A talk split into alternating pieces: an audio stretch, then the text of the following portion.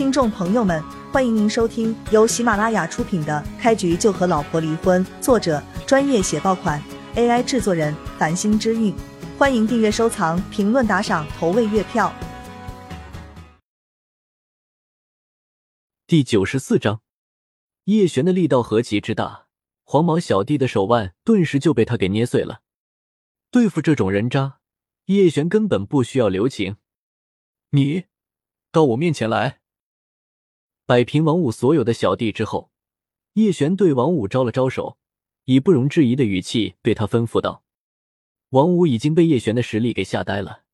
他身边这几个小弟，虽说手上没有功夫，但却都是打架斗殴的狠角色。寻常人碰到王五这几个小弟，根本就无法抵挡。但是叶璇三下五除二就将他们全都摆平了。而且这些小弟都是抱着身体的一个部位，在地上惨叫不止。这就说明叶璇对他们动手的时候，基本上只用了一招就将他们轻易摆平了。王五想过拔腿逃跑，在他心目中，已经将叶璇当成了疯子，而且是有武力在身的疯子。跟这种人作对，绝对没有他好果子吃。但是王五也很清楚，既然梁子结下了，叶璇绝对不可能轻易让他离开。您，您叫我。王五硬着头皮走到了叶璇身前，满脸的横肉都在不停抖动，这不是因为愤怒。而是因为恐惧而颤抖。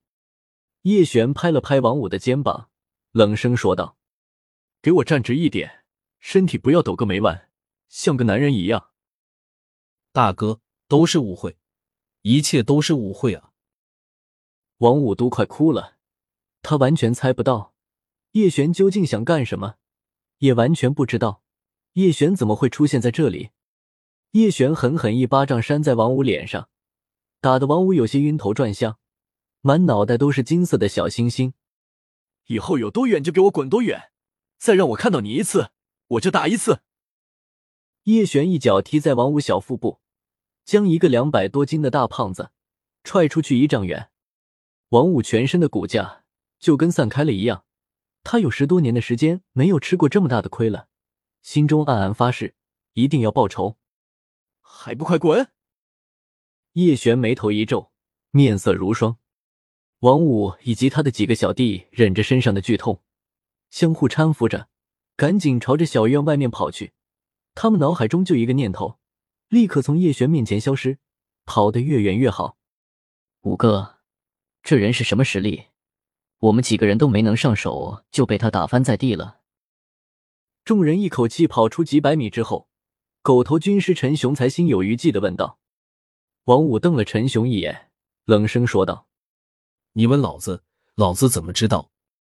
今天真是偷鸡不成反蚀一把米。你去给我查清楚，看此人究竟是谁。”五哥，要不照我看，还是算了吧。陈雄一脸为难，那家伙身手太强大了，我们就算查出他的身份，也拿他没有任何办法呀。王五一巴掌拍在陈雄头上，怒骂道：“你个废物东西！我什么时候说要自己亲自动手了？我们不会找人帮忙吗？”“是是是，五哥你说的对。”挨了一巴掌之后，陈雄也认清了现实，赶紧顺着王五的话说，省得又让自己挨打。给六子打个电话，让他开车过来，先送我们去医院。今天真是出门没看黄历，倒了天大的血霉。王五点了一根烟，骂骂咧咧。另一边，小院之内，小璇，你没事吧？叶秀霞一脸担忧之色，生怕叶璇受了伤。叶星也凑上前，将叶璇浑身上下检查一个遍，看他有没有伤口。没事，没事。叶璇摆摆手，笑着说道。几个地痞流氓而已，还威胁不到我，你们放心吧。听叶璇这么一说，母女两人稍微安心了一些。哥，王五是个睚眦必报的人，你今天当着他的小弟的面将他狠狠收拾了一顿，这笔账他肯定会跟你清算的。想起王五的秉性，叶星赶紧提醒了哥哥一番。王五在城中村这一带，乃是当之无愧的霸主。从来就没有吃过亏。叶星可以肯定，这件事还远远没有结束。照我看，你们就不要住在这里了，赶紧换个地方吧。叶璇本来是要安慰妹妹一番，但是转念一想，今晚发生的一幕未免不是好事。既然秀姨跟叶星不想换住处，正好可以利用这个机会让他们搬到城区，换一个更好的居住环境。可是我们这一走，房租不就白白便宜了王五那群人吗？这里租一个月至少也要八百多呢。叶星很是不舍的说道：“叶星一个月的工资也就两千块不到，房租白白浪费八百多，他是很心疼的。”小璇，你不用担心，王五那群人被你教训了一番之后，短时间内肯定是不敢再来找茬了。我们住完这一个月就搬家。秀姨的想法跟叶星差不多。也舍不得房钱。